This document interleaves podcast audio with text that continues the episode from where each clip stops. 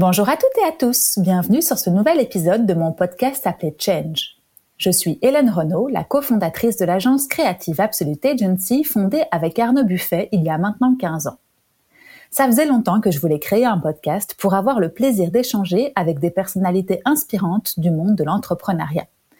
Et aujourd'hui, avec la crise sanitaire et économique du Covid-19, je me dis que l'échange de bonnes pratiques et de conseils sont plus que les bienvenus.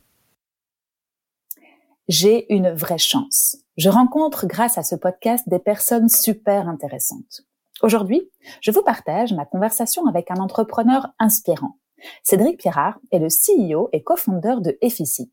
Effici, c'est un CRM. CRM veut dire Customer Relationship Management. C'est donc un logiciel qui vous permet d'organiser la relation entre votre entreprise et ses prospects et clients pour optimiser, entre autres, la relation que vous entretenez avec eux. Effici est un des leaders européens du marché. Et ma conversation avec Cédric fut plus qu'intéressante, vous allez le voir, pour comprendre les rouages de l'entreprise et de son succès. Je vous souhaite une bonne écoute.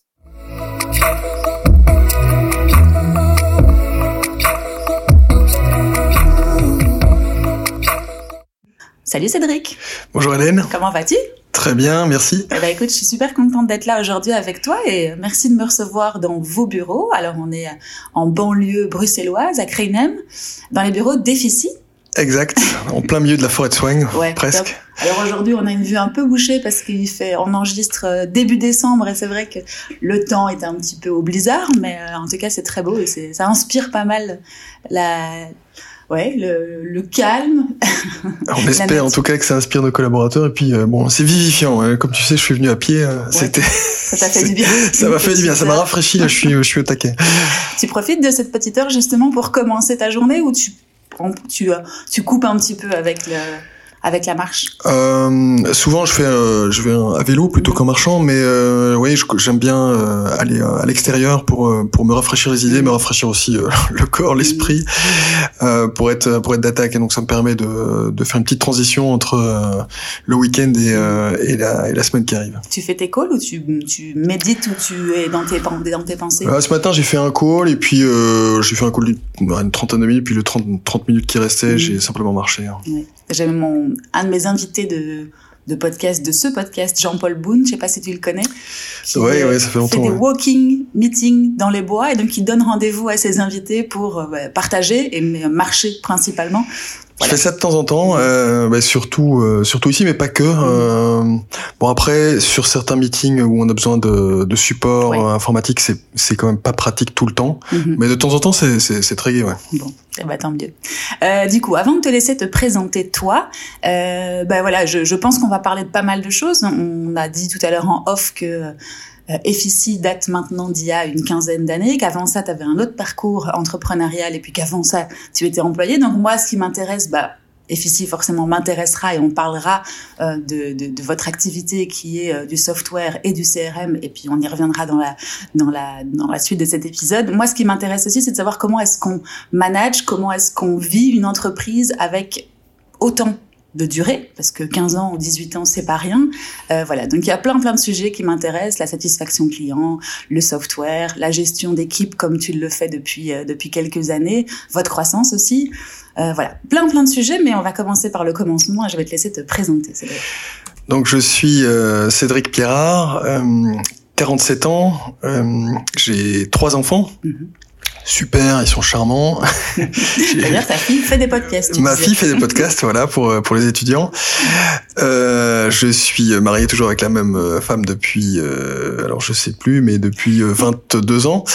et, et donc j'ai travaillé, j'ai commencé ma carrière de d'ingénieur parce que je suis ingénieur en informatique. J'ai commencé ma carrière en 2000 dans une entreprise euh, qui était une entreprise de software qui a fait euh, faillite en 2002. On a décidé avec des camarades développeurs, donc on n'y connaissait rien à l'entrepreneuriat, on a décidé de reprendre cette entreprise.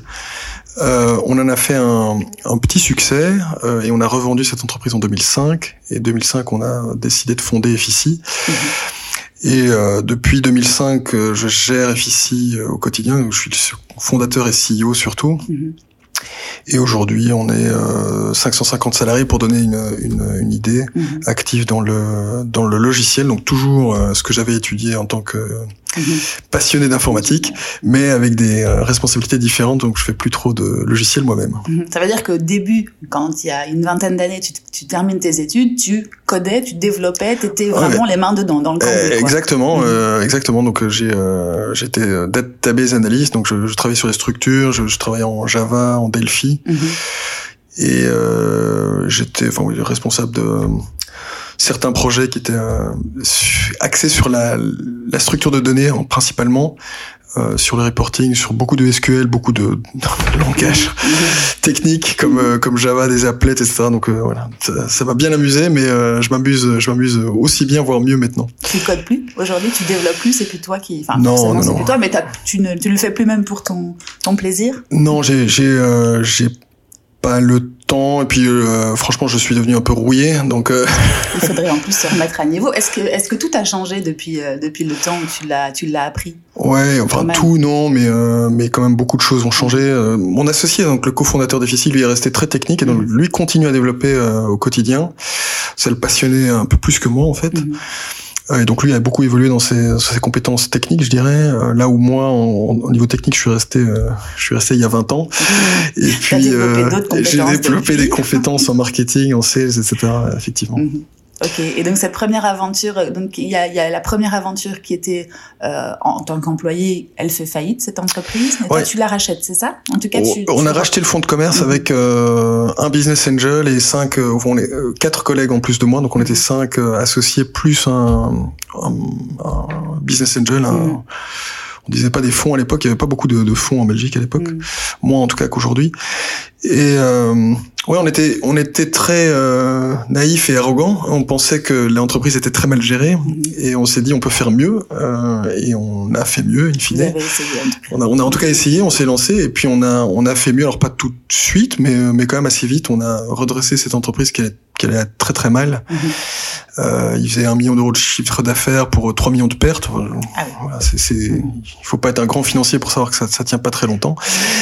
Et, euh, et, donc nous on a on a fait un petit business profitable euh, en deux ans et demi trois ans. Comment est-ce que est venue cette idée? Tu te rappelles avec tes camarades comme tu dis à l'époque tes, tes collègues vous, vous êtes mis autour de la table vous êtes dit on peut faire mieux euh, allons-y de manière assez innocente et naïve ou euh, le process tu te rappelles? Ouais, je me rappelle, on était, on est, comme dit, on était très déçus de travailler dans une entreprise. On, on était développeurs, donc mm. tous, euh, et on faisait un produit qu'on considérait comme très bon. Et on était très déçus que ce produit euh, bon ne, ne, ne, rencontre pas le marché et soit euh, dans un dans un environnement financier peu stable ou peu euh, sustainable comme on dit en anglais donc qui, qui allait pas euh, survivre en fait mhm. parce que euh, voilà quand on perd 3 millions par an ça ça peut pas survivre très longtemps et donc on était vraiment déçus de cette situation on en a parlé au management de l'époque donc on était vraiment presque des syndicalistes, mais pas dans le sens on bossait samedi dimanche. On, a toujours été des, on a toujours été des grands grands bosseurs, en tout cas cette équipe là. Mhm. Et donc on, on était très déçus des performances euh, je dirais financière. Mhm. Et donc quand euh, la faillite est arrivée, on s'est dit mais finalement euh, est-ce qu'on est-ce qu'on était juste des des des fanfaronneurs ou bien mhm. est-ce qu'on a est-ce qu'on en a un peu plus sous le capot? Est-ce qu'on peut faire mieux? Est-ce qu'on et on s'est donné l'opportunité d'essayer en tout cas mhm.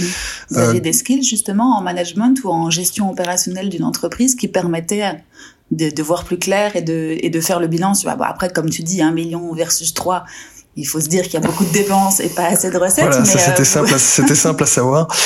On avait zéro compétence, euh, ni moi, ni euh, ni mes collègues, ni en gestion, ni en management, ni en. Alors le seul qui avait un peu d'expérience, c'est ton, c'est mon associé toujours de, de qui a cofondé FICI avec moi, qui lui avait une avait l'habitude de gérer l'équipe de développeurs, donc c'était c'était mon chef à l'époque où on était employé et puis euh, dans cette aventure entrepreneuriale ben on, on, s'est tous retrouvés euh, sur pied d'égalité. Il y avait plus de chef puisqu'on était on était beaucoup moins qu'avant. Mais euh, euh, donc à part, à part lui qui avait un peu de compétences de gestion d'équipe, personne n'avait euh, de compétences sur la gestion des clients, la gestion du marketing, la gestion des ventes, mm. etc. Donc on a vraiment appris tout sur euh, sur le tas, je dirais, euh, avec certaines bonnes surprises, certaines surprises un peu plus mauvaises, mais voilà, en, en, trois ans, on a quand même réussi à, à faire une belle une belle entreprise quand même, malgré qu'elle était plus petite que ce qu'on a aujourd'hui, évidemment, mais c'était en trois ans hein, une belle réussite. Et vous faisiez quoi comme quoi Alors moi, ce que j'ai fait, euh, j'ai fait, je suis passé par toutes les couleurs de l'arc-en-ciel, comme on dit. J'ai commencé par faire euh, du support client, ce que mmh. j'avais, ce que j'avais pas fait. Hein, donc j'étais vraiment développeur R&D avant, et donc j'ai commencé à faire du support client. Donc j'ai appris à parler aux clients, j'ai appris des, des, langues. Donc j'étais, j'avais un niveau très francophone en, en néerlandais. Donc maintenant, je suis parfait bilingue. donc notamment grâce à cette période-là. Puis je suis passé en gestion de projet, donc comment implémenter notre logiciel ou notre solution chez des clients, etc. Et puis assez vite, je me suis tourné vers la vente, où euh, je me suis concentré de plus en plus sur la sur la vente. Et au bout de deux ans, deux ans et demi dans cette entreprise, je suis devenu le, le directeur général. Bon, c'était c'était une petite boîte, hein, on était 10-15 personnes. Mm-hmm. Et donc j'étais le, le CEO parce que voilà j'étais j'étais la personne qui, qui avait le sans doute le plus de drive pour faire la, la fonction à l'époque. Et puis aussi, j'avais une vision de, de, tous les métiers de, de l'entreprise. J'avais fait la, la R&D dans, dans ma vie d'employé précédente. J'avais fait du support, j'avais fait des projets, j'avais fait des ventes. Euh, donc ça, me, ça mm. voilà, j'étais un peu le couteau suisse euh, mais, de l'entreprise. C'est important, je pense. Enfin, tu me le confirmeras, savoir euh, ce que veulent tes clients. Enfin, quand tu dis j'ai commencé par le support client, donc ça veut dire que tu en, étais en contact direct avec les acheteurs finalement, les clients, ou après c'est peut-être pas les acheteurs. Hein, après c'est pas les acheteurs, c'est les utilisateurs de, de la solution effectivement. Donc euh, et puis euh, assez vite vers voilà vers les, les, les, directeurs de projet ou en tout cas ceux qui chez le client décidaient pour le, les solutions qu'on avait. Donc c'est effectivement super important de savoir ce que veut le marché, d'avoir une prise directe, de comprendre bien les attentes du client. C'est euh, oui c'est un, des secrets de pour pour réussir, c'est de vraiment avoir une bonne bonne euh, vision sur ce que veut le marché, ce que, veut ce que veulent vos clients. Oui, et pouvoir réagir en direct et faire évoluer le produit, je suppose, et puis en, en, regard de tout ça, pouvoir gérer la, la, société stratégiquement aussi, avoir une vision, parce que tu étais en contact finalement en partie avec le terrain à un moment donné. Voilà, il y, y, a un mix, hein, parce qu'on peut pas faire confiance que, que au terrain et que aux clients pour mm. savoir comment développer le produit. Euh, bon, sinon, euh, c'est Henry Ford qui disait, euh, si j'avais demandé à mes clients ce qu'ils voulaient, ils, ils auraient voulu une, une calèche avec, euh, voilà, une calèche avec six chevaux au lieu de quatre. Donc on peut pas faire confiance aux clients pour tout, mais c'est quand même très important de, de, de savoir, de les connaître, de, de, connaître leurs besoins, de savoir les euh, comment ils évoluent, quels sont les, leurs, nouveaux défis ou leurs défis actuels, etc. Donc c'est mm. c'est intéressant d'avoir un peu un peu les deux en fait. Mm. J'ai une vision plus stratégique sur euh, qu'est-ce qu'on peut proposer dans les 5 ans ou 10 ans à venir parce que c'est rare que les clients euh, se projettent euh, assez mm. loin euh, mais également d'avoir une prise directe sur qu'est-ce qui manque aujourd'hui qu'est-ce qui qu'est-ce qui fait mal aujourd'hui aux clients c'était une solution aussi, un, CRM à l'époque, ou c'était pas du tout Alors c'était un logiciel, euh, oui, c'était un, petit euh, CRM, un logiciel, on appelait ça collaboratif, euh, mais nous on avait remarqué ça en, CRM. Bon, le CRM c'est très vaste mhm. comme comme vocable, hein, c'est Customer Relationship Management. Il y a beaucoup beaucoup de, logiciels qui sont actifs dans ce mhm. dans ce marché-là, mais c'était c'était proche effectivement, mhm. sans être exactement la même chose. D'accord. Mais c'est vrai qu'on reviendra après au CRM. est ce que c'est exactement, parce que c'est des acronymes et on y met mmh. beaucoup, comme tu dis. J'aimerais bien avoir ton, euh, euh ta définition des, des, acronymes. Euh, et du coup, dans cette entreprise-là, vous la développez. Tu as pas mal de cordes à ton arc, comme tu dis. Tu deviens un manager de l'entreprise. Et puis, qu'est-ce qui, qu'est-ce qui lui arrive à cette entreprise-là au bout de 2-3 ans? Alors, on l'a revendu à un groupe français. Donc, comme on a devait démarrer euh, à 5 plus un business angel. Euh, on avait euh, bah, on n'avait pas tout à dire dans l'entreprise. euh, et puis euh, en 2005, on s'est fait racheter 100% des parts par un groupe français. On s'est pas tellement entendu avec le, le nouveau management et on est parti on est parti voilà en étant mhm. en ayant revendu nos parts donc on avait quand même à l'époque je me rappelle c'était des montants qui me paraissaient très grands mhm. Et euh, moi j'avais euh, à peu près 30 ans, je savais pas trop quoi faire. Mhm. Et on s'est dit mais finalement, on connaît quand même un peu le marché. On a vu les euh, ce qui manquait au logiciel euh, qu'on avait nous, mais aussi à, à plein d'autres concurrents. Et on s'est dit on va créer un logiciel qui sera qui va résoudre ce problème qu'on avait vu, qui était le les personnalisations n'étaient pas facilement mettables à jour. Donc le, le un un des points d'un logiciel CRM réussi, c'est souvent qu'on le personnalise. Parce que mm. un CRM, c'est quoi? C'est un logiciel qui va vous aider à gérer vos clients. Mm. Quand vous êtes une entreprise, je sais pas moi, de peu importe l'activité, si vous vendez des glaces, la façon dont vous gérez vos clients va être va définir un peu qui vous êtes. Soit vous êtes, euh, vous faites euh, des glaces pas chères, en volume, etc. Soit vous allez les personnaliser, vous allez. Donc, en fonction de qui vous êtes en tant qu'entreprise, vous allez devoir gérer vos clients de telle ou telle façon. Pour vous supporter en tant qu'entreprise, avoir un logiciel CRM qui euh, soit légèrement personnalisé. Alors, il faut pas tout refaire, hein, mais qu'on le personnalise légèrement pour que ça colle à votre expérience client, celle que vous voulez donner euh, en tant qu'entreprise. Et donc une fois qu'on a investi dans ces personnalisations, souvent l'upgrade vers les versions ultérieures coûte assez cher. Mhm. Euh, en tout cas, c'était le cas à l'époque avec les, des outils, des vieux outils qui, qui, qui existent presque plus comme Siebel, etc.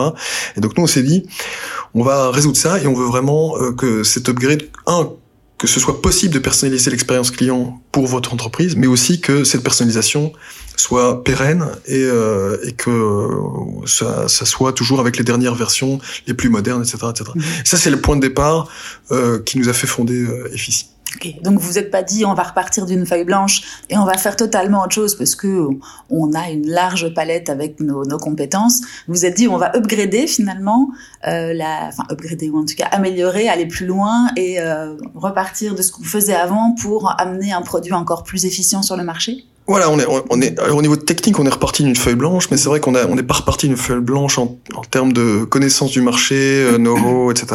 Là, on est reparti bah, de ce qu'on mhm. connaissait, de ce qu'on, qu'on savait faire. Ouais, ouais, ouais, mais c'est intéressant aussi parce que c'est vrai qu'on on, on, aurait tendance à se dire, allez, je tourne une page, justement, je vais en écrire une nouvelle, mais là, il y a eu euh, l'intelligence peut-être de, de partir de quelque chose de connu et de alors c'était, je sais pas si c'est euh, si c'est de l'intelligence, mais en tout cas, on avait euh, on n'avait pas encore fait le tour de, du marché. C'est vrai que on a bon maintenant ça fait ça fait 15 ans, un peu plus que 15 ans que je suis dans, dans le marché, dans le secteur, etc. Je, je, je pense que si jamais je j'arrêtais cette entreprise-ci, peut-être que j'aurais envie de changer de secteur en me disant tiens j'ai envie de voir autre chose. À l'époque, après trois ans d'aventure entrepreneuriale, on mhm. n'avait pas du tout cette cette cette euh, impression là. Après c'est aussi un secteur qui est très euh, changeant. Mhm. Et ça, c'est aussi très gai. C'est pour ça que même aujourd'hui, si, si je changeais d'activité, je pense que je resterais dans ce monde-ci parce que mhm. c'est tellement vaste, tellement varié.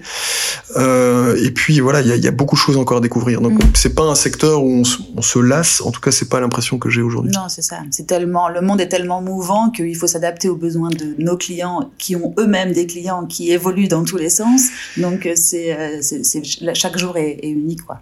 Mais c'est ça. Et puis le, la technologie sur laquelle on, on développe, donc on est dans le software B2B. Alors c'est c'est un, c'est une industrie qui est euh, qui est qui évolue très très vite, mm. qui est pas encore ultra mature, et donc ça permet de, de, de voilà de rester éveillé tout le temps, mm. d'avoir des besoin de, de, de, mettre à jour ses compétences, d'améliorer de, les, les, produits, d'avoir des, des, produits complémentaires, de, mhm. fusionner avec des, des entreprises, d'avoir des partenariats, etc., etc. Donc c'est c'est vraiment une, une industrie et un, un secteur euh, passionnant. En fait. Donc tu n'es pas lassé. La question que je me posais après au tout début de notre conversation, tu n'es pas lassé euh, depuis les, les 15 ou euh, c'est 15 ans ou c'est 18 ans? Parce que je dis 15 ou 18. Ouais, fin, 2005, fin 2005. Donc c'est plutôt 17. Euh, ouais. De, de l'aventure efficace tu n'es pas lassé parce que tu vois encore les challenges, tu vois encore les, améliorations et l'adaptabilité qu'on doit avoir par rapport à ce marché. Euh, Mais je, je, suis pas lassé pour deux raisons. C'est un, effectivement, c'est un marché qui, qui est euh, qui est très dynamique. Euh, et deux, l'entreprise grandit aussi très vite. C'est-à-dire qu'on n'a pas, si on était resté 10 personnes depuis 17 ans, je, je pense que mm-hmm je pense que je je serai plus là. Mhm. Euh, maintenant, chaque année, on a euh, en moyenne 40 euh, entre 40 et 50% de croissance. Euh, donc ça veut dire qu'il faut systématiquement réinventer les process de l'entreprise, euh, changer des structures, restructurer. Donc c'est ou améliorer. Bon, c'est pas mhm. restructurer comme on l'entend parfois pour pour faire des des coupes dans le mhm. personnel. C'est l'inverse. Ici, on cherche à engager le plus de monde possible. Mais néanmoins, la structure de l'entreprise va évoluer avec la taille. Et donc ça, pour moi, c'est un défi aussi intellectuel euh, permanent. Donc j'ai le défi du marché qui est euh, très euh, vivace, qui, qui bouge beaucoup, et j'ai le défi de d'accompagner d'accompagner une structure qui qui a un développement avec plus, mettons 40-50% de croissance par an. Mmh. Ah oui, je suis sûr que ça doit être effectivement un beau challenge de tous les jours aussi d'accompagner ça. Voilà, c'est passionnant intellectuellement et puis ça ça change. Mmh. Surtout pour moi, c'est important de d'avoir un quelque chose qui est, qui est nouveau en fait. Mm. Tu le, tu, tu le voyais comme ça il y a, il y a 17 ans? C'était quelque chose, enfin en tout cas, cette croissance, cette, euh, cette entreprise telle que tu l'as aujourd'hui, c'est quelque chose que tu visualisais?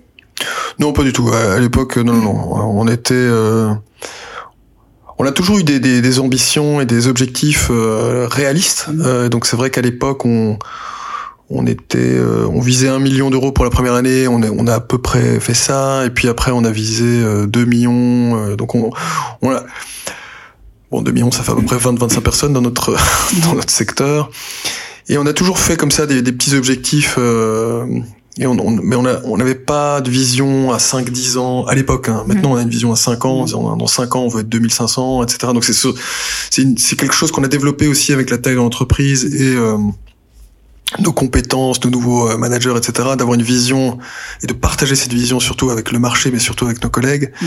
Mais à l'époque, on n'avait pas de vision à 5 ans, on avait une vision à ouais, 2-3 ans, euh, et on, on ne visualisait pas d'être là où on est aujourd'hui, non, certainement pas. Ok. Je reviens juste, oula, je fais attention à mon micro. Euh, je reviens juste au tout début. Du coup, c'était comment se composait l'équipe, la, la, la, première équipe, et comment vous avez fait pour mettre en place bah, vos aspirations du produit que vous alliez euh, mettre euh, au monde. Hum, je, recommence parce que du coup il y a trop, trop, de questions en une.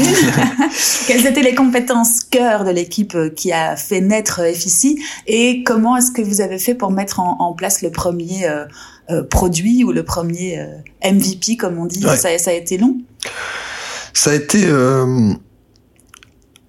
somme toute assez rapide parce que comme on avait déjà de l'expérience du marché, euh, ça a mis à peu près un an. Mmh. Euh, ce qui pour un produit, ce qui pour un produit euh, aussi vaste que celui-ci est, est, quand même est quand même rapide, oui. Mmh. Mmh. avec une équipe qui était très petite hein, parce qu'on était bah, quand on a démarré l'entreprise, on était 5 5 6. vous connaissiez, sorry, je te coupe, mais vous vous connaissiez de la, de la votre vie d'avant?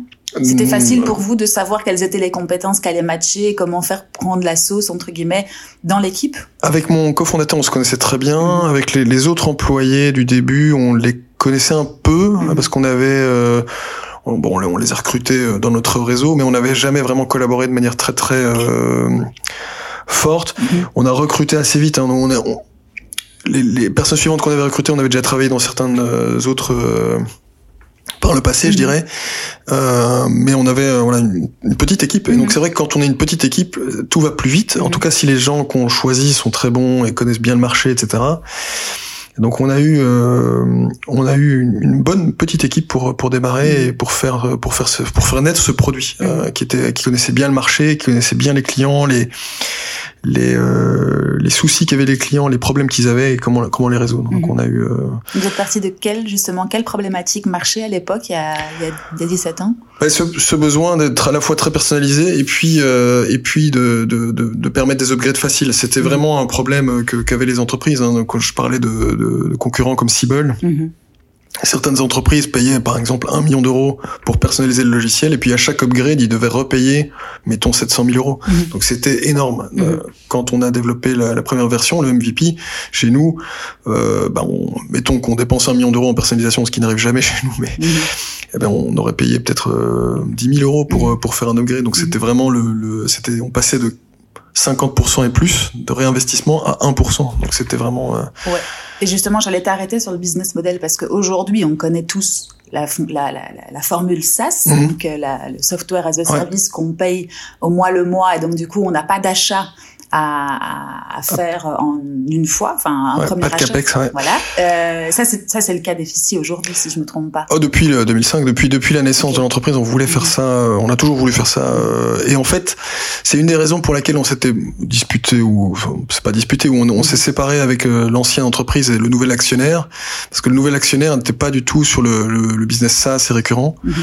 Euh, il était vraiment, il voulait faire de la licence, etc. Et donc nous, on a dit voilà, c'est pas notre. Mais c'est ce qui se faisait à l'époque. Si on se... moi, nous, par exemple, pour une agence de com, on avait des logiciels qui étaient Adobe et on les a toujours. Aujourd'hui, on les achète en SaaS. Avant, on les payait en une fois en termes de licence et puis bah, on les, on les renouvelait tous les ans ou tous les deux ans, je m'en rappelle plus. Mais c'était pas du tout euh, quelque chose de connu ou alors en tout cas pas à mon niveau, peut-être. C'était assez, c'était assez euh, novateur effectivement. Donc on était parmi les parmi les premiers, en tout cas en, en tout cas en Belgique, en, en Europe, on était surtout belge à l'époque, mais mm. Euh, c'est vrai que c'était pas très courant, mhm. mais on était nous SaaS depuis le début mhm. euh, parce que notre c'était notre volonté de gérer euh, ça. On, on, voulait aussi s'engager longtemps avec les clients, donc on, on, voyait nos clients comme des partenaires de très long terme et faire un coup de vendre, je sais pas, pour un million de licences et puis plus jamais les voir ou, pendant pendant plusieurs années. C'était pas notre c'était pas notre façon de faire. On a on a toujours voulu vraiment créer des longues des relations long terme avec eux et donc le business ça c'était business model ça c'était très adapté pour ça. Donc c'était depuis le départ un choix et en tout cas une vision que vous aviez. Oui, ça, ça c'était clair. Et on était effectivement assez moderne et peu. Euh, c'était un peu original à mhm. l'époque, disons, je dirais, mais, mais maintenant voilà, tout le monde, tout le monde, enfin tout le monde, en tout cas la majeure partie des entreprises le font. Euh, et c'est c'est sans doute tant mieux. Mhm. Mhm. Donc je reviens justement à, à, ce développement, à ce, cette période de un an pendant laquelle vous travaillez et vous mettez au point ce, ce, ce MVP. Euh, Peut-être on peut juste faire une petite pause sur le CRM pour ceux qui ne savent pas du tout, parce qu'on parle, on est dans un monde B2B, peut-être qu'il y a d'autres personnes qui nous écoutent et qui ont peut-être envie de savoir. Comment est-ce que tu le définirais toi? C'est l'operating system d'une entreprise vis-à-vis de ses clients? Qu'est-ce que, comment est-ce que tu, comment est-ce que tu fais le pitch? Alors c'est un, un, CRM, c'est un customer euh, relationship management, donc c'est un système qui euh, permet de gérer ses clients. Alors pour moi, toute entreprise a un CRM, hein, ça peut être un un papier, un livre avec tous les noms des clients, et etc. Ou ça peut être un Excel, ou ça peut être euh, quelque chose en bricolé dans Outlook, mhm. ou ça peut être un système professionnel tel mhm. qu'Effici. Mhm.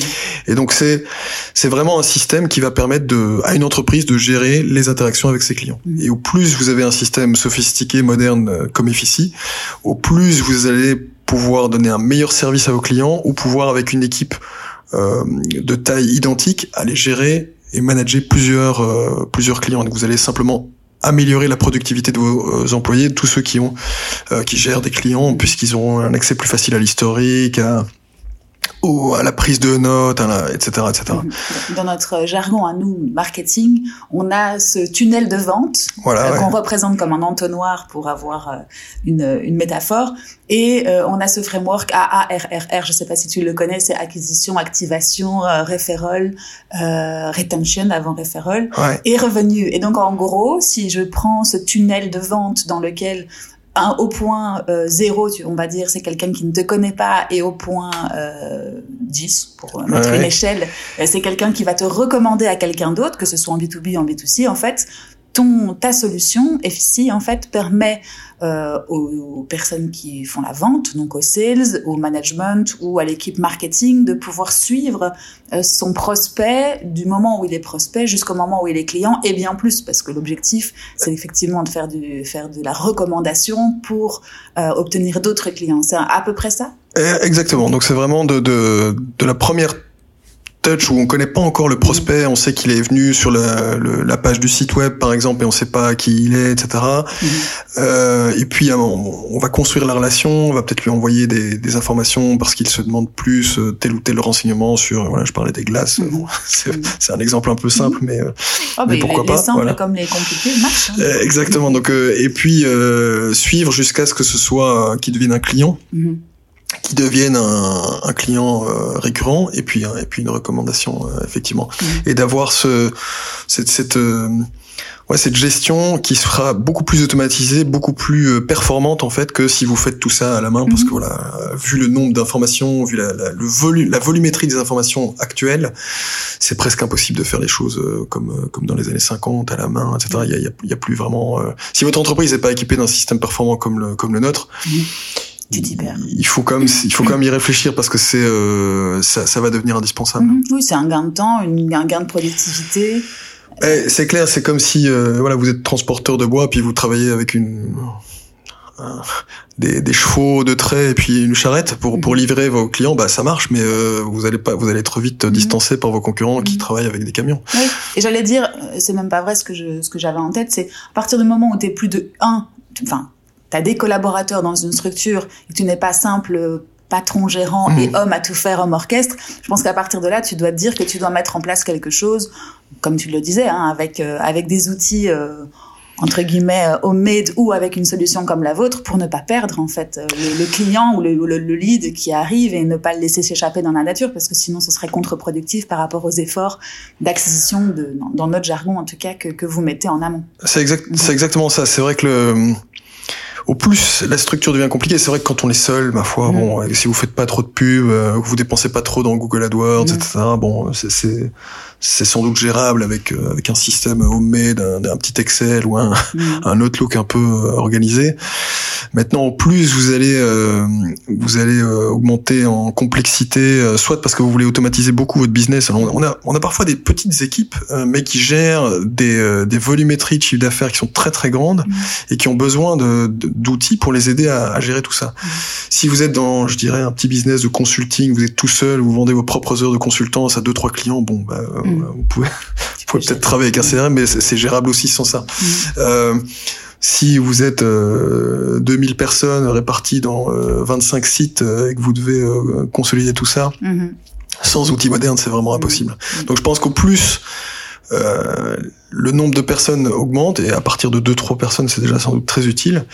Et au plus la, la diversité de votre entreprise, géographique, mais aussi en termes de nombre de produits, etc., augmente, au, plus un système comme ça devient euh, mhm. indispensable. En termes de productivité, de, de gain d'énergie également, mais aussi d'accompagnement, enfin de, de satisfaction client aussi, parce qu'on peut y mettre une couche et là, Bien je reprends mon, mon métier, mais c'est vrai qu'on peut y mettre une couche marketing ou en tout cas storyteller quelque chose qui fait que le client se sent accompagné, qu'on lui parle directement, euh, parce qu'effectivement toute cette euh, automatisation dont tu parlais n'empêche pas d'être proche. Non, non, bien sûr. Au contraire, elle, elle, permet de réagir plus vite, etc. Donc, quand on nous, on, fait, euh, on équipe nos clients bah, de solutions complètes, donc y compris les, les, solutions de support client. Quand un client a une, réclamation, mhm. typiquement, je prends la, la, petite fille qui a acheté une glace, elle est pas contente parce que le biscuit était pas croquant, mhm. elle va faire une réclamation. Donc, c'est-à-dire que cette réclamation va être gérée par un processus où on va pouvoir automatiser, dire tiens, ok, quelqu'un n'était pas content et on peut apprendre, prendre action directement, mm. soit en disant voilà désolé euh, on a eu un problème, euh, euh, je sais pas dans la chaîne de froid ou que sais-je, on vous offre euh, mm. je sais pas quelle compensation pour pour éviter que ce client-là devienne mécontent et, il change de d'entreprise ou de, de de glacier. Mm-hmm. Et c'est vraiment ces, ces, ces, petits outils qui permettent de, de réagir beaucoup plus vite, beaucoup plus efficacement sur, sur les clients à tous les niveaux. C'est-à-dire que quand on a une plainte client, elle va être partagée avec l'ensemble de l'entreprise. Donc statistiquement, euh, nous on a la, responsable dans, notre cas chez ici on a le, la responsable euh, expérience client reçoit toutes les plaintes clients tous les jours dans sa mailbox mmh. traduite en anglais, bon parce qu'on est euh, européen. Mais ça veut dire que sur chaque une de ces euh, plaintes, on peut réagir et soit de corriger les processus en interne qui ont peut-être pas bien fonctionné ou qui, qui n'étaient pas à même de, de gérer euh, ce cas précis, ou euh, si on a fait une erreur, que le process est bon, mais bon, parfois on fait des erreurs, euh, de pouvoir compenser le client et de pouvoir lui continuer à avoir une, bonne mhm. satisfaction de sa part. Mhm. C'est vraiment, moi je le vois aussi comme l'explorateur de enfin en tout cas les collaborateurs au sens large. Alors après je sais pas, tu me diras dans une entreprise si tous les collaborateurs ont, ont ont accès à ce CRM ou si c'est juste une partie euh, en fonction des, des, des expertises de chacun. Mais c'est aussi une façon pour moi de voir ce qui se passe avec ton produit, de pouvoir mieux interagir avec le produit. Et comme tu disais au début de ton expérience euh, entrepreneuriale, tu étais au contact direct, ben c'est de pouvoir savoir ce qui se passe et sentir le, le, le produit ou le service, peu importe, euh, vis-à-vis de son consommateur, en fait, d'avoir vraiment un retour aussi à, à, un certain point du CRM, hein, mais... Non mais c'est c'est vraiment ça, c'est qu'on partage. Donc chez nous le, le CRM est utilisé euh, par par tout le monde hein, mm-hmm. pratiquement. Donc tout le monde est à un moment donné est quand même censé avoir une interaction avec un client parfois de manière indirecte, mais mm. quand même souvent c'est direct. Et c'est vrai que partager l'information au sein de, de l'ensemble de la boîte permet mm. aussi d'améliorer grandement la, la, satisfaction. Donc euh, on n'a pas euh, l'impression de tomber euh, dans une grosse boîte où les gens, ont enfin le client a l'impression que personne se parle. Mm. J'ai je suis client de certaines, euh, on est client dans pas mal de banques et certaines grandes banques sont comme ça, euh, des, des, des, labyrinthes administratifs. On se demande mais qu'est-ce qu'ils font quoi? Et simplement, ils ont pas de système. Alors le pire c'est qu'ils ont des systèmes mais ils sont mal configurés. Mm-hmm. Mais Ils ont pas de, ils ont pas de, ils donnent pas l'impression d'avoir une image centrale du client et que et que les gens se parlent. Et les gens se parlent pas forcément parce mm. qu'ils sont loin les uns des autres, mais ils ont pas d'outils pour donner cette impression de cohérence. Exactement. Ouais, ok. Bon bah voilà, je pense qu'on a bien compris le CRM maintenant, enfin je l'espère. Euh, Qu'est-ce qui a changé en, en, 17 ans justement pour ce produit? Tu arriverais plus ou moins à, à, nous expliquer les grands points de vie du produit vis-à-vis de l'évolution de la, la, société?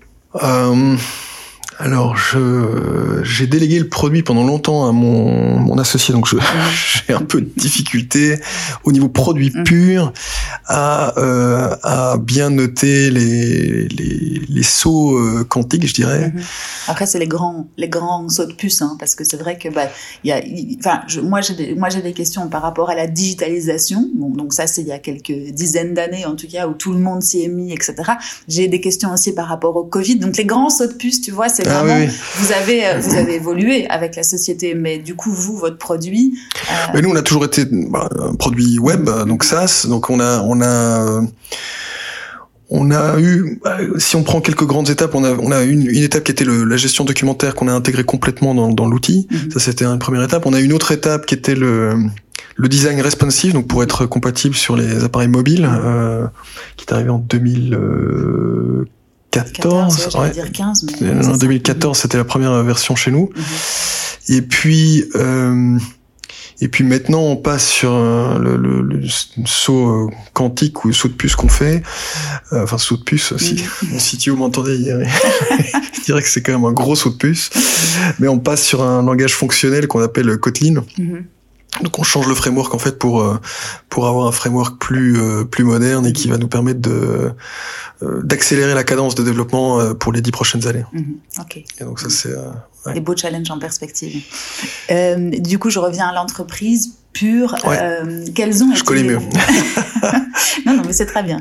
Euh, quels ont été les leviers qui vous ont fait justement croître? Tu disais les trois, trois, quatre premières années jusqu'à la cinquième année, c'était vraiment bah, de l'organique, de la mise en place, enfin, de l'organique maîtrisé et voulu, puisque tu disais notre objectif c'était de faire euh, de la croissance tous les ans. Là, tu annonces et, et je l'ai vu en préparant cet, cet épisode, il y a une belle croissance. Vous êtes passé de 5 euh, employés à 500 et quelques. Quels ont été les leviers qui ont fait cette croissance d'après toi euh, On a euh, bon, on est dans un business SaaS, donc pour pour les business SaaS ou les business récurrents, parce qu'il faut pas nécessairement travailler dans le SaaS. Euh, moi, je, je, je, sépare quand même l'aspect récurrent de l'aspect purement software. Mm-hmm. Dans tous les tous les business récurrents, la satisfaction client est clé. Mm-hmm. Donc pour nous, ça a toujours été un, un leitmotiv, une, des, des, des, des ayatollahs, des, on complètement euh, dingue pour la, satisfaction client. Donc, euh, et ça, quand on a un business récurrent et qu'on a une bonne satisfaction client, eh ben, ça permet de croître de manière organique. Mm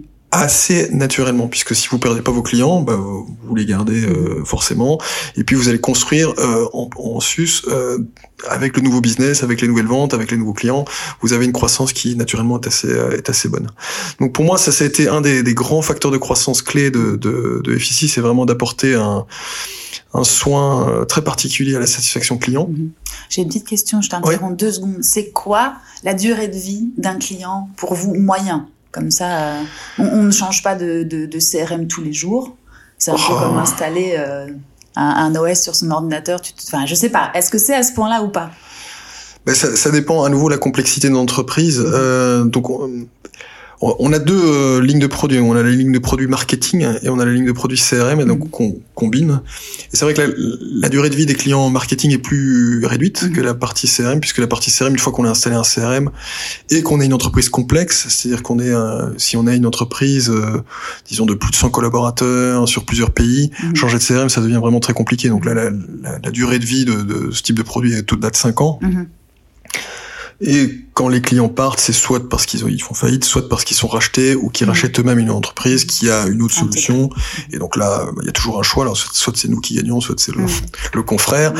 Mais a priori, euh, dans les dans les grandes entreprises, sauf ces cas-là, on a on a vraiment des durées de vie très très très importantes. Donc à partir du moment où tu les fidélises, comme tu le dis, par la, la satisfaction client entre autres, euh, tu as déjà une croissance qui est euh, sereine. Voilà, exactement. On a une bonne base pour pour croître. Et donc en, en plus de ça, on a on a d'autres euh, lignes produits comme le marketing, donc vraiment le marketing automation, qui sont des qui ont des durées de vie légèrement plus réduites parce que Bon, le marketing change plus vite, c'est encore mm. un, marché qui est plus dynamique, encore un peu moins mature que, que le CRM, et qui, euh, qui amène plusieurs changements. Donc là, je mm. dirais la durée de vie peut-être, euh, oh, je, veux pas dire de bêtises, mais entre 3 et 5 sans doute. Mhm.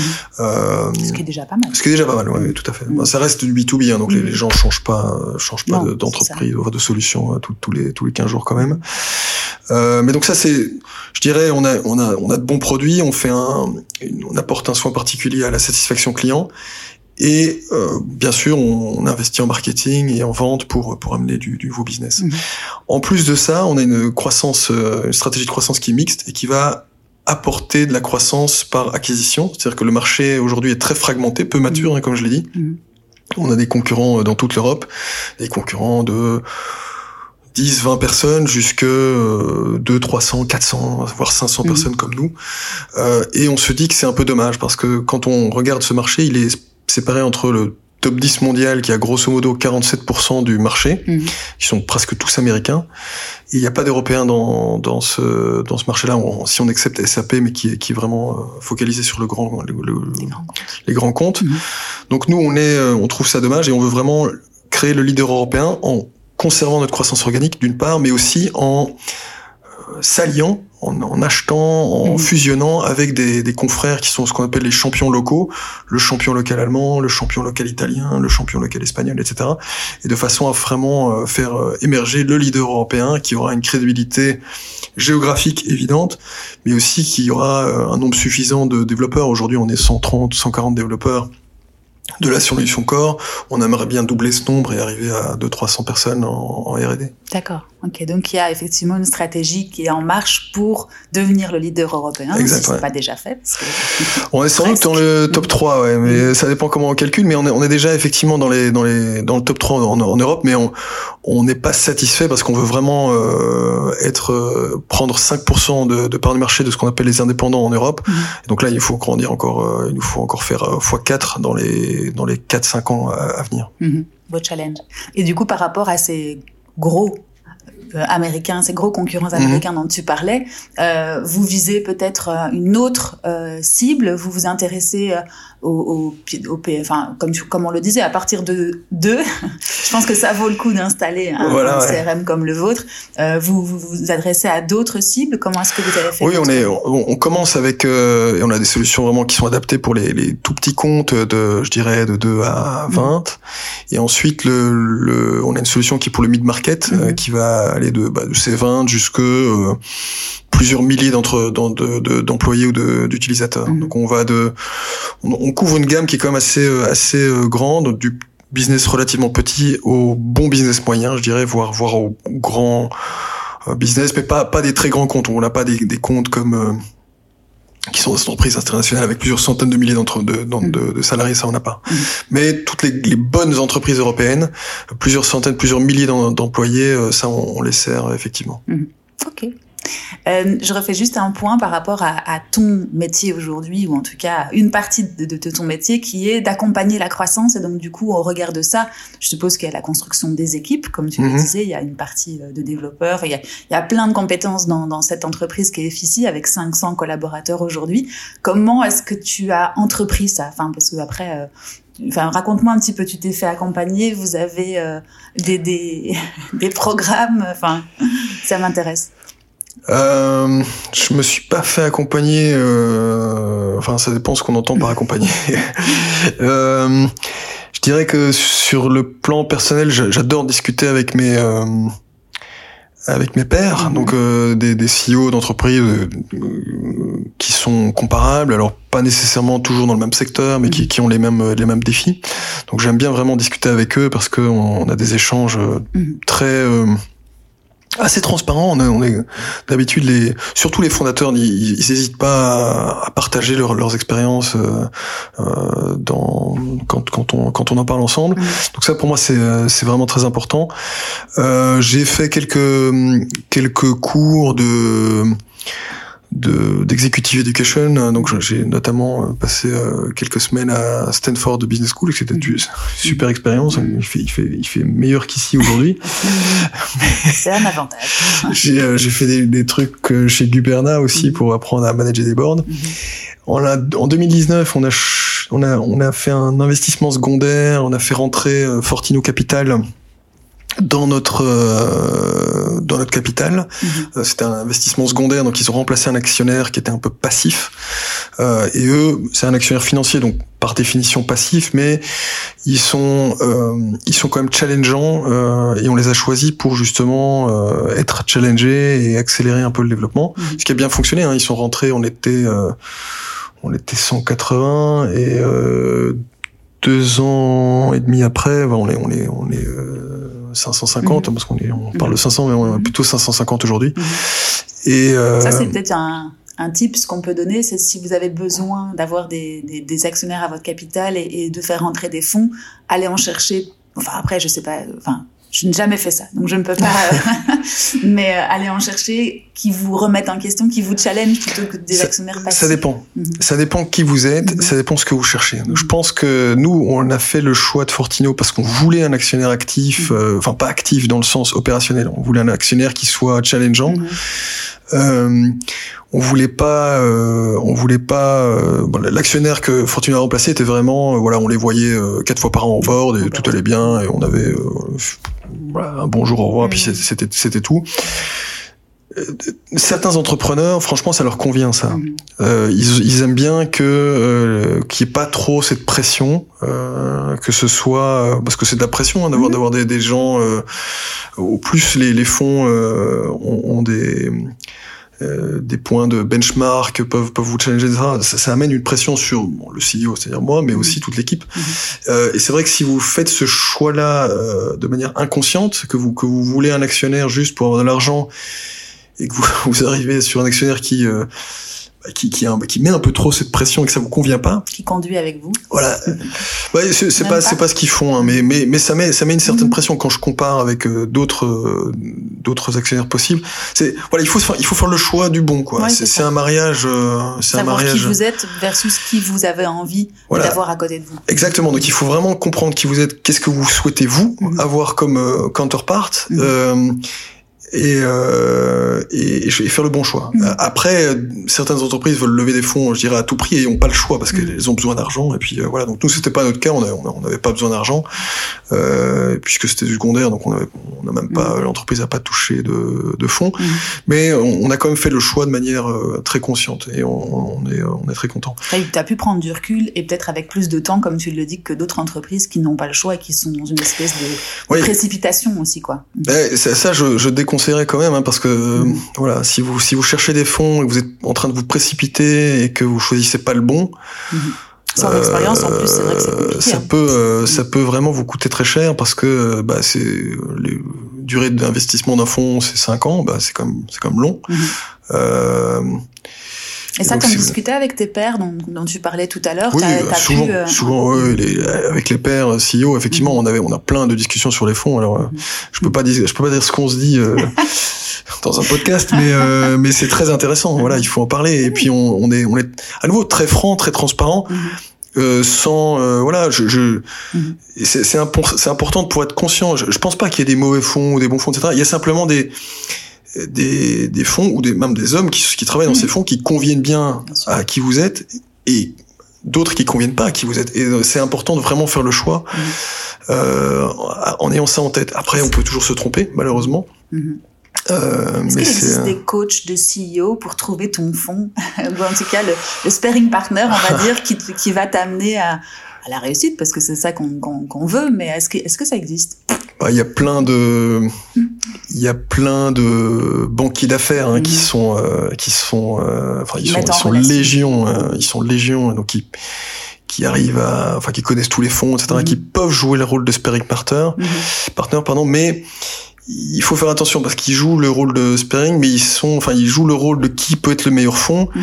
mais ils sont quand même très souvent commissionnés sur la valo, et donc ils vont enfin sur la valorisation qu'ils arrivent à avoir, etc. Mm-hmm. Et donc ça veut dire qu'ils vont privilégier de manière assez euh, liés au contrat ou au système d'intéressement, ils vont privilégier des fonds qui vont rentrer assez haut. Mhm. Et qui vont peut-être pas vous convenir, hein, parce que typiquement les fonds qui rentrent assez haut, euh, les, CEO sont toujours, les fondateurs sont toujours, ah génial, j'ai eu une valo euh, 5 milliards ou 1 milliard ou X centaines de millions. Mais au, plus euh, les fonds rentrent haut, enfin, il n'y a pas de, pas de secret, ils veulent tous faire au minimum x2, enfin, sauf les, sauf certains fonds encore plus gros, mais. Donc ça veut dire que la, la valo est, est à double tranchant. Vous rentrez à, mettons 100 millions, ils veulent ressortir à 250, 300. Donc, ça met une pression assez intéressante sur mm. sur sur le management. Alors, si on est conscient, si on est si on est euh, si on est ok avec ça, euh, c'est bien. Il faut être conscient quoi de ça. Il faut l'avoir euh, projeté pour pouvoir le, le vivre. Voilà, c'est, c'est, je me rappelle, de, je pense, c'était le patron d'Intel qui disait, il faisait la fête parce que l'action Intel était à 100 euros, mm. et le patron d'Intel disait, il sentait le, le poids de le poids du monde sur lui parce qu'il dit bon mais ce gars-là il veut il veut que l'action atteigne atteigne, atteigne 200 quoi mm-hmm. et donc c'est vrai que quand on, a cette pression de la valo qui euh, qui mm-hmm. augmente eh bien voilà tout, tout, le monde veut tout le monde veut euh, investir là-dedans voilà, c'est des investisseurs c'est des investisseurs ils veulent sortir avec un, une mm-hmm. plus-value et c'est bien normal. normal. normal. Et donc oui, on a, on a, je pense, je pense assez bien choisi avec avec Fortinet en 2019, qui nous ont amené le, le, le fonds d'ailleurs supplémentaire, enfin qui co-investit avec eux maintenant dans FSI, qui s'appelle Apax Partner. Mm-hmm. qui est euh, qui est vraiment un fonds euh, qui est beaucoup plus gros en termes de taille euh, et qui euh, qui nous professionnalise encore plus euh, sur sur l'aspect gestion, sur l'aspect management, comment comment arriver à être euh, successful, etc. Donc on a on a et on les, on les a tous les deux trouvés euh, sans faire appel à un banquier. Donc mm. on a on n'a pas fait l'appel avec ces banquiers d'affaires, mais c'est parce que la boîte était dans une bonne euh, situation. Donc on n'a pas eu trop difficile à trouver des fonds. Honnêtement, on était euh, profitable, on n'avait pas besoin d'argent, on a voilà on a bonne croissance, etc. Donc on, on était dans une situation, je dirais, assez confortable, pour trouver pour trouver des fonds. D'accord. Merci pour ces petits conseils. Euh, je viens maintenant au challenge, au futur déficit, parce que tu le disais, il y a, y a, une ambition à 5 ans, comme tu le disais tout à l'heure. Comment est-ce que, comment est-ce que tu, enfin, quels sont les challenges que, que tu entrevois toi maintenant pour euh, pour arriver à ce point? Donc on, on doit euh, on doit vraiment rendre l'entreprise encore plus scalable, c'est-à-dire qu'on doit avoir euh des, des équipes qui soient qui soient prêtes à, à quadruplé de taille. Mhm. Euh, donc ça, c'est des choses sur lesquelles on travaille beaucoup avec euh, avec le conseil d'administration, mais avec euh, avec l'équipe de management aussi. Mhm. Vraiment s'assurer qu'on soit euh, bon, oui, comme on dit, scalable en anglais, mhm. avec un niveau de qualité qui reste le même, avec euh, les bons process, etc. Après, on sait aussi que on a beau se dire qu'on est scalable aujourd'hui, euh, dans un an, bah, euh, on a flûte, on a oublié ça, ça, ça, ça, mhm. donc il faudra, il faudra continuellement se remettre en question, continuellement évoluer, et ça, c'est ce qu'on fait depuis depuis 17 ans. Donc c'est ça. Je dirais que le le, le projet de fond qui est de d'adapter l'entreprise à, à ses ambitions dans 4-5 ans n'a pas changé depuis mm. le premier jour. Ce qui a changé, c'est l'échelle. Et c'est vrai qu'on pilote pas une entreprise de 550 personnes comme euh, quand on était 10. Mhm. Bah, c'était facile de faire du pivot, de, de changer un processus. Euh, c'était 3, euh, 3 secondes de discussion et, et on mettait ça dans un email quand on, mhm. quand, on le faisait. et puis c'était fini. Voilà, exactement. Donc c'était, c'était, c'était plus manœuvrable, en tout cas plus facile à manœuvrer, mais on allait, on allait pas, voilà, on n'avait pas la puissance de feu qu'on a maintenant. Mais non, on a 100, 120 commerciaux. Alors, on met un peu plus de temps à les aligner, mais une fois qu'ils sont alignés, euh, ça, ça, ça, apporte euh, beaucoup plus de, business que, que dans le temps. Mhm. Comment est-ce qu'on vit ça euh, personnellement, à ton niveau, justement, cette, ce changement constant ça, ça demande beaucoup de remise en question, beaucoup d'adaptabilité? Oui, ça demande, ça demande de la remise en question, beaucoup d'adaptabilité. Je pense que, je pense que c'est, euh, ouais, c'est vraiment clé. En tout cas, dans, dans, dans mon cas et dans le cas d'Effici, ça a été euh, une des, ouais, des, des, des clés de, de, du succès jusqu'à présent. C'est vraiment de, de s'adapter, quoi, de, de regarder qu'est devenue l'entreprise et de, de s'adapter euh, le plus vite possible euh, à ses nouveaux défis, sa nouvelle taille, son nouvel, enfin, oui, ses nouveaux défis, tout mhm. simplement. Et c'est quoi tes secrets, du coup, pour tenir sur la sur la longueur en tant que CEO euh, je pense beaucoup d'interaction avec des pairs, essayer de continuellement apprendre. Alors apprendre pas uniquement en regardant son nombril, etc., mais sortir un peu, mhm. pas sortir trop. Mhm. c'est euh, un bon euh, ratio. un bon ratio. Dire voilà, il faut être dehors, mais il faut aussi être dedans. Et puis donc il faut euh, il faut un bon il faut un bon ratio. Donc moi je fais, je, continue à faire beaucoup d'interactions avec des pairs. Mhm. Je pense que je vais refaire une exec education l'année prochaine sans doute. Ça, ça t'apporte une certaine forme de retraite? De te sortir de ton enfin, opérationnel euh, après euh, en tant que CEO on sait qu'on a besoin d'avoir plusieurs strates à, notre à notre travail mais ça t'apporte justement cette, cette, prise de recul nécessaire et de discussion mais ça, ça, apporte une certaine prise de recul en se disant tiens on fait euh, trois semaines ou deux semaines on, on mm-hmm. prend un peu de hauteur on a aussi beaucoup de pairs parce que tous ceux qui sont dans ces programmes sont euh, dans des situations similaires, alors pas, pas nécessairement exactement la même, mais peu importe. Euh, ça apporte beaucoup aussi. Et puis avoir un petit refresh sur euh, comment voilà faire du mmh. le LBO, les machins, enfin d'avoir des Ouais, des petits cours théoriques de, de temps en temps. Là, il faut pas le faire chaque année, mais euh, de temps en temps, ça, ça permet de, ça de, ouais, ça apporte, ça apporte beaucoup et de, de réfléchir sur l'ensemble du business en disant tiens, ok, où est-ce qu'on est très bon, où est-ce qu'on est un peu moins bon, où est-ce qu'on peut s'améliorer facilement, où est-ce qu'on peut mm. s'améliorer avec un plan plus long terme, etc. Euh, ça, je pense que c'est, euh, c'est des choses que que j'ai utilisées jusqu'à mm. présent pour pour évoluer et que je vais certainement, euh, enfin oui, que je, me vois continuer à, à utiliser. Tu apportes toi-même ton soutien à d'autres entrepreneurs ou d'autres. Bien sûr, oui. Mhm. C'est donnant, enfin c'est toujours donnant donnant et c'est c'est pas, euh, c'est toujours donnant donnant, je crois. Mhm. Euh, donc je je le fais de, de, manière soit très ad hoc, de manière informelle, on fait des calls comme ça. Mhm. Euh, je suis aussi membre de plusieurs advisory boards. Euh, et je suis membre aussi de deux ou trois conseils d'administration où je, là j'ai un rôle petit peu plus, euh, euh, je dirais, euh, bon, officiel dans, dans, dans, la gestion des structures. Mais bon, j'ai quand même mon travail principal, donc c'est ça reste ça reste de manière ouais, je, je, je, sais pas combien de temps par an je, je fais ça, mais ça doit être 5 mm. jours, 10 jours par an, quelque chose comme ça. Et du coup, ben, je vais te, je vais te faire euh, arriver sur une question qui est toujours un peu trop, trop caricaturale, mais les trois conseils que tu donnes ou que tu donnerais à un entrepreneur aujourd'hui qui, on va dire, qui veut se lancer. qui veut se lancer. Sinon, c'est trop large comme question. Alors moi, je lui conseillerais quand même, euh, premièrement, euh, d'avoir une situation financière personnelle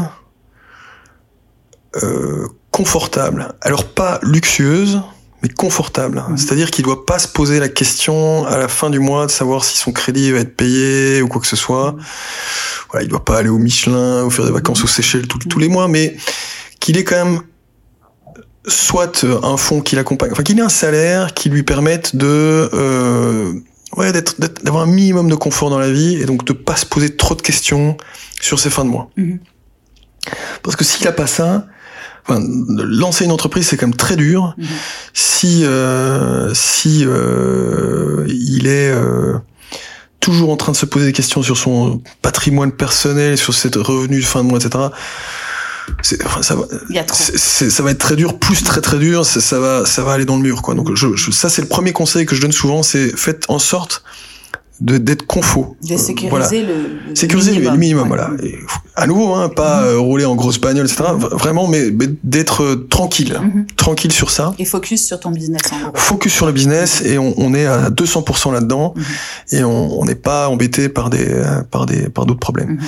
Deuxièmement, je dirais. Euh, il faut quand même choisir un marché qui soit suffisamment intéressant pour être passionnant dans les années qui viennent parce que c'est une entreprise, ça se crée pas en certaines oui, mais la majeure partie des entreprises, euh, bah, il faut quand même du, il faut quand même du temps avant qu'elles, avant qu'elles deviennent des, des, des boîtes euh, matures, euh, importantes, etc.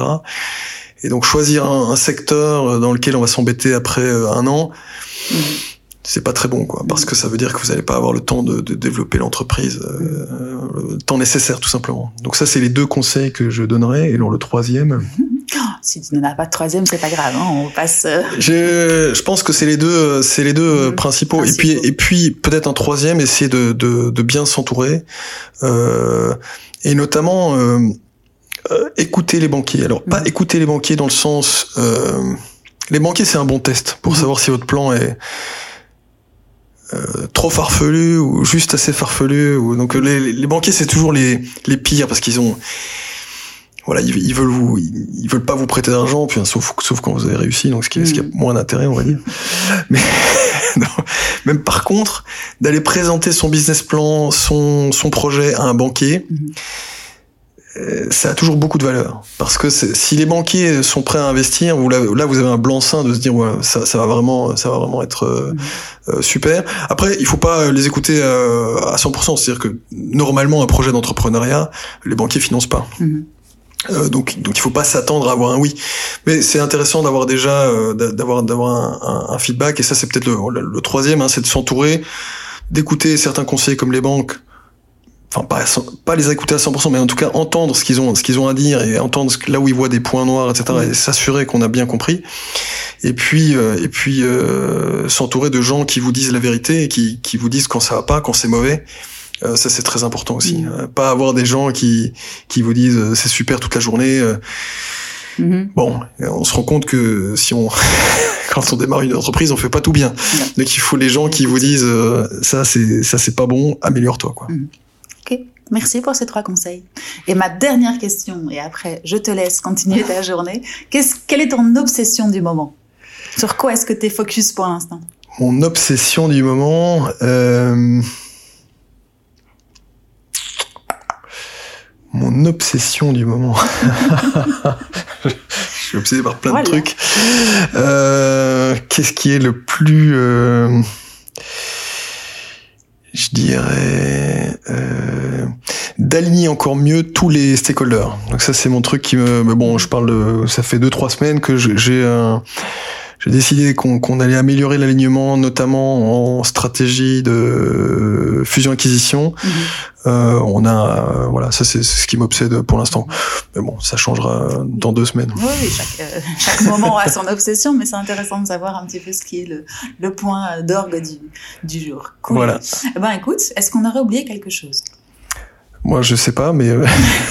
Moi, je trouvais qu'on avait fait un tour très complet. Après, on peut rester là des heures, mais il faut à un moment donné faire un, un wrap-up de l'épisode. Donc, je te remercie, Cédric. Merci, Hélène. Euh, si on veut retrouver le, votre solution. .com, effici.com, donc e 2 f i c y.com. Super. Et toi, personnellement, tu es actif euh, sur LinkedIn ou sur un autre réseau social ou... Euh? Sur LinkedIn, je suis actif. Alors j'ai beaucoup de messages, donc je réagis pas euh, toujours dans la journée, mais je réagis quand même d'habitude aux sollicitations d'entrepreneurs qui ont besoin d'un coup de main ou d'un conseil. C'est comme ça que je t'ai compris.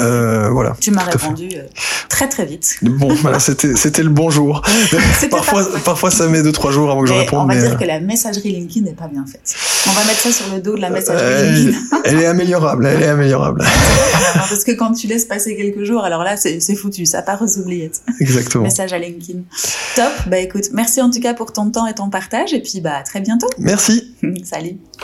Et voilà, c'est fini pour aujourd'hui. J'espère que cet épisode vous a plu. Si c'est le cas, n'hésitez pas à me mettre 5 étoiles sur les plateformes d'écoute ou à le partager avec vos proches. C'est ce qui m'aide à le faire connaître.